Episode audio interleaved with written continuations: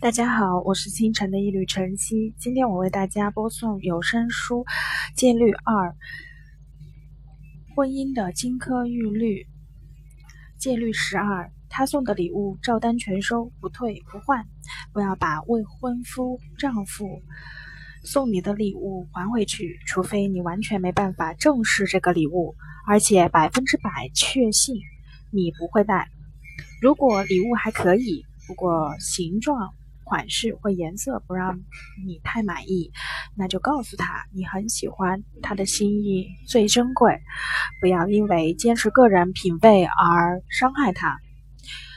女性总认为男人都是金刚水泥做的，没什么感情，不会多愁善感，留下或者退换礼物，男人都不会介意，那就大错特错了。实际上，你拒绝他们的爱以及表达爱的方式，男人会很受伤。虽然他们嘴硬不肯承认，我们并非要在此宣扬陈年旧规。我们自然知道时代已经变了。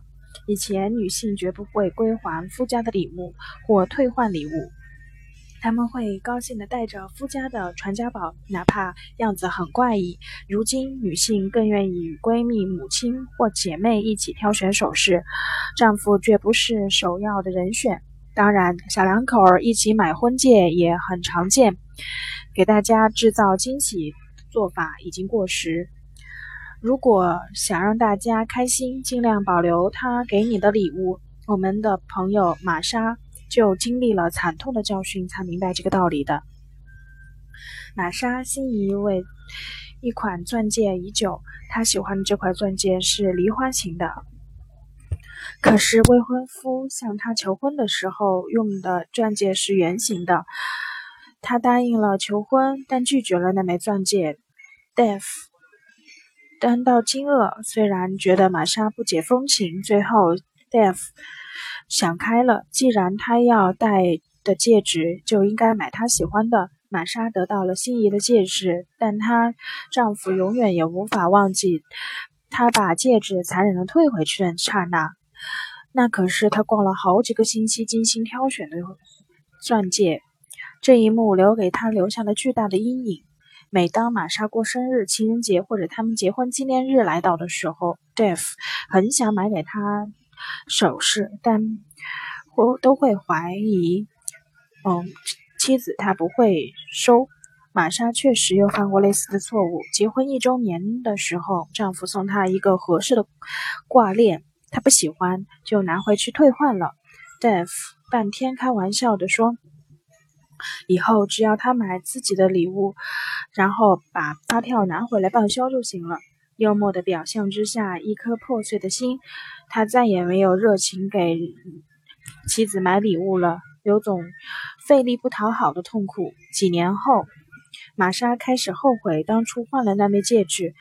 当时他看到梨形的钻戒时，都会忍不住的想：这不是 Dave 精心挑选的那枚戒指。看到这种感觉，糟糕极了。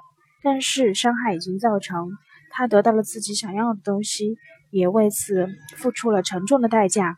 所以我们在此呼吁：要首先顾及丈夫的感受，其次才是自己的喜好。Jane。有种类似的教训，尽管他的初衷是好的，但造成伤害是一种呃无法比拟的。玛莎比较挑剔，而简呢，光想着省钱。结婚两周年时，先生送给她一条价值两千美金的钻石项链。简说道：“比尔，项链很美，但是我。”你不觉得我们应该把钱省下来买一套新的洗衣机或烘干机吗？我们家现在用的机器都快罢工了。Jim 以为比尔听到他的话会欣喜若狂，毕竟要拒绝钻石项链的诱惑，去买家电用器，这何其难！有多少妻子能做到呢？可是相反，比尔不太甘心，他坚持让。妻子把项链收下，简直半推半就就照做了。他们本该完美的结婚周年纪念日，因为 Jim 的抠门有了瑕疵。她本以为自己很体贴，觉得丈夫把重心放错了。但她没有理解丈夫的一片苦心。Jane 无意伤害了比尔的自尊，却成功的拐着弯批评丈夫作为家里主要的经济支柱表现得不够称职。她为了送她价值不菲的项链，却忽略了家里的用度。很多已婚女性像简一样，以省钱为名义拒绝丈夫的礼物。她们总想着节省开支。每当丈夫问你想要生日什么生日礼物的时候，她总是说没什么或者不用了。